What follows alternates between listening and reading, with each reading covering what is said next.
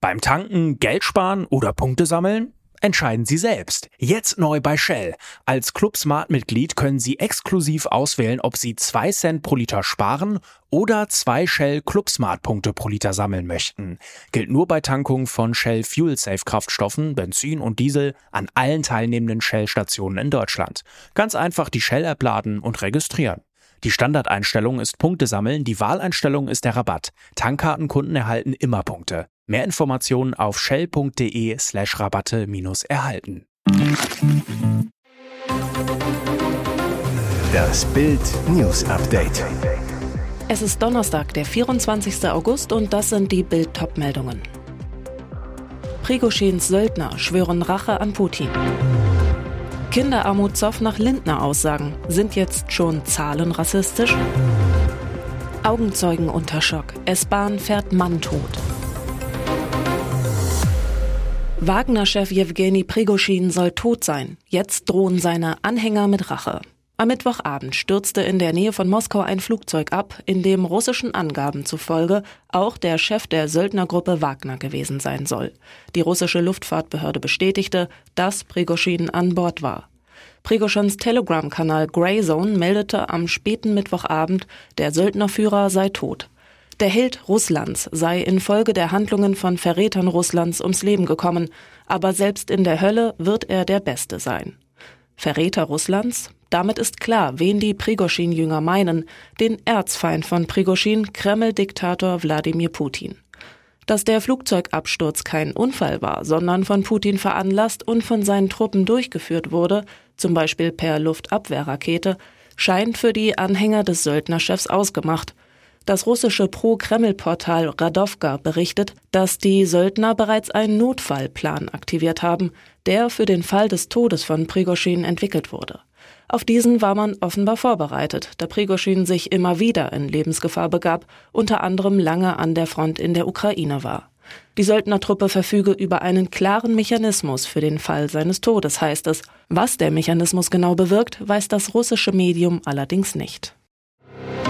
Kinderarmutszoff nach Lindner Aussagen. Sind jetzt schon Zahlen rassistisch? Die Attacken auf Finanzminister Christian Lindner reißen nicht ab. Der FDP-Chef hatte am Wochenende erklärt, in Deutschland ist die Kinderarmut deutlich zurückgegangen, ganz, ganz deutlich spürbar zurückgegangen, bei den ursprünglich deutschen Familien, die schon länger hier sind. Die zu hohe Kinderarmut, so Lindner, sei auf die seit 2015 eingewanderten Familien zurückzuführen.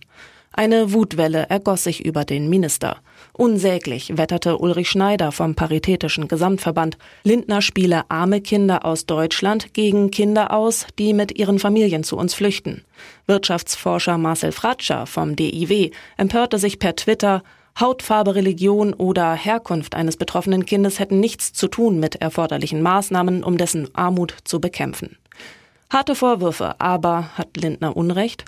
Fakt ist, so schreibt selbst die linksliberale Süddeutsche Zeitung, waren es 2015 noch 1,5 Millionen Kinder mit deutscher Staatsangehörigkeit, die Hartz IV bezogen, sind es 2023 1,02 Millionen Kinder, die das neue Bürgergeld erhalten.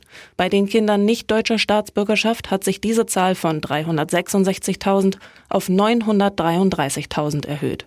Bedeutet, bei deutschen Kindern hat die Armut abgenommen um rund ein Drittel, bei Kindern ausländischer Herkunft hat sie rapide zugenommen um 155 Prozent.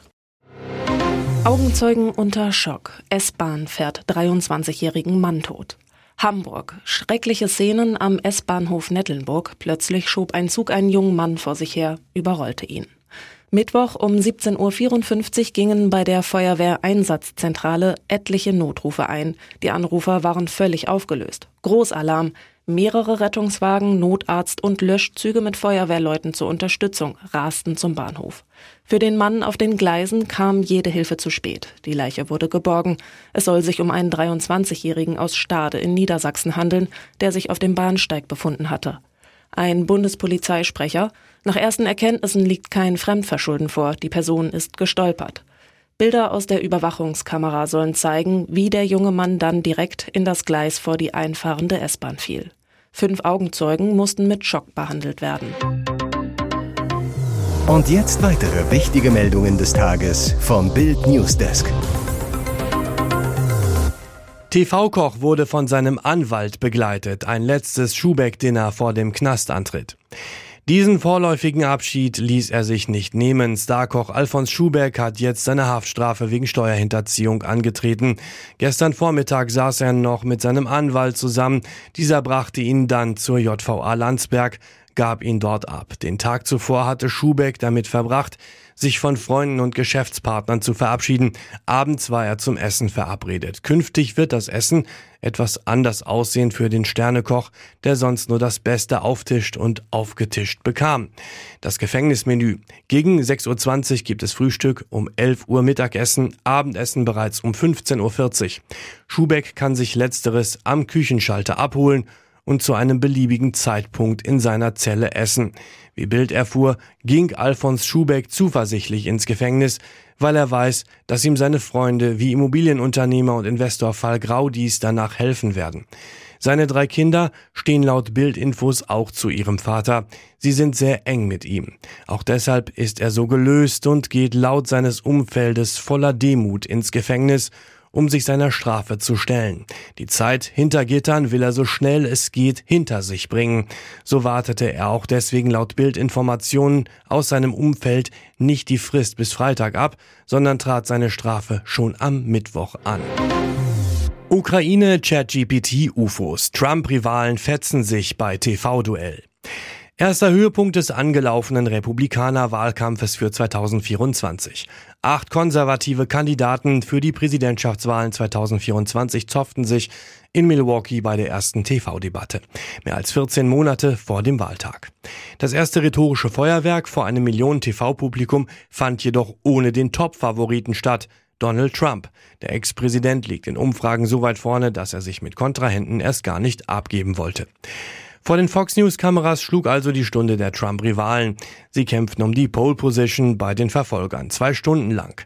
Es flogen die Fetzen. Alle Augen richteten sich auf Florida-Gouverneur Ron DeSantis, der einst Trump gefährlich war, doch zuletzt durch groben Wahlkampfmurks zurückgefallen ist. Er rechnete mit US-Präsident Joe Biden ab, auch wegen des angeblichen Versagens nach dem Feuerinferno in Maui. Besonders New Jerseys Ex-Gouverneur Chris Christie zeigte Kanten, als er den die Debatte immer wieder an sich reißenden Vivek Ramaswamy als Amateur heruntermachte. Sie hören sich an wie Chat GPT, Gelächter im Saal. Doch als Christie das Verhalten von Trump als unwürdig bezeichnete, gab es Buhrufe. Das Drama verdeutlichte, wie populär der Ex-Präsident bei Parteigängern bleibt. Alles zur ersten Vorwahldebatte lesen Sie auf Bild.de.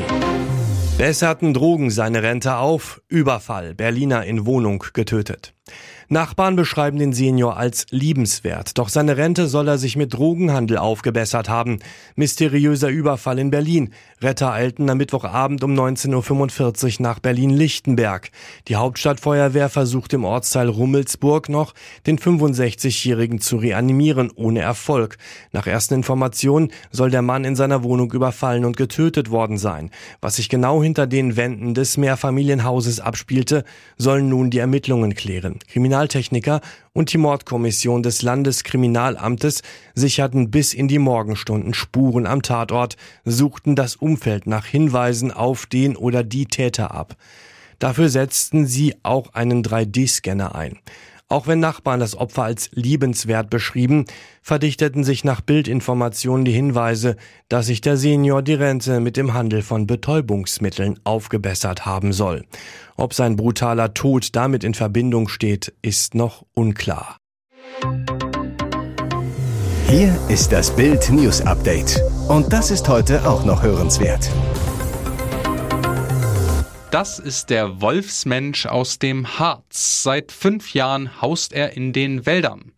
Anscheinend komplett nackt hockt die mysteriöse Gestalt auf einer der weltbekannten Sandhöhlen am Fuße der Burgruine Regenstein im Harz. Es sieht aus, als stütze sie sich auf einen Stock, ritze etwas in das Sandgestein.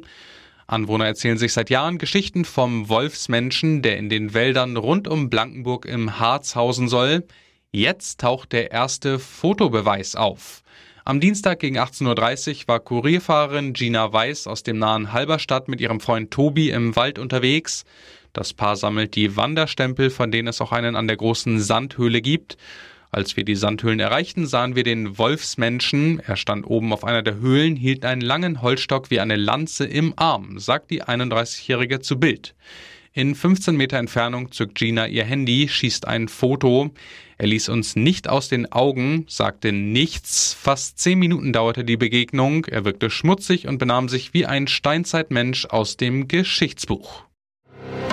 Die Preisliste der Regierung für Strom und Gas. Es war das große Versprechen der Grünen. Das Heizungsgesetz soll nicht nur dem Klima helfen, sondern den Bürgern auch Geld sparen. Grünen Chefs und Minister erzählten, dass Gas unbezahlbar werde. Doch jetzt kommt heraus, die Bundesregierung, der die Grünen angehören, rechnet nicht mit steigenden, sondern mit fallenden Gaspreisen. Das geht aus einer Antwort des Wirtschaftsministeriums von Robert Habeck auf eine Anfrage der Unionsfraktion hervor. Gut 16 Cent pro Kilowattstunde Erdgas werden darin für das aktuelle Jahr genannt und fürs kommende Jahr, also 2024, nur noch etwa 12 Cent, also deutlich weniger. CDU-Wirtschaftspolitiker Jens Spahn warnt in Bild vor einer Panikmache der Ampel beim Gas. Denn auch der Strompreis bleibt bis über 2040 hinaus bei etwa 40 Cent pro Kilowattstunde und ist damit kaum günstiger, so Spahn. Dass die Sonne keine Rechnung stelle, sei ein grünes Märchen, sagt der CDU-Politiker. Die Bürgerinnen und Bürger lassen sich nicht verschaukeln. Netzausbau, Speicher und Reservekraftwerke würden hohe Kosten verursachen.